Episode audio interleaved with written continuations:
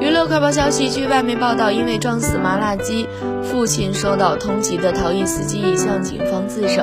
TMZ 引用执法部门消息，七十岁的查尔斯被认定是罗伯特死亡的责任人，已经由警方正式逮捕和提审。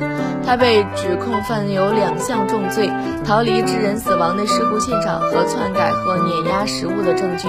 警方通报波列。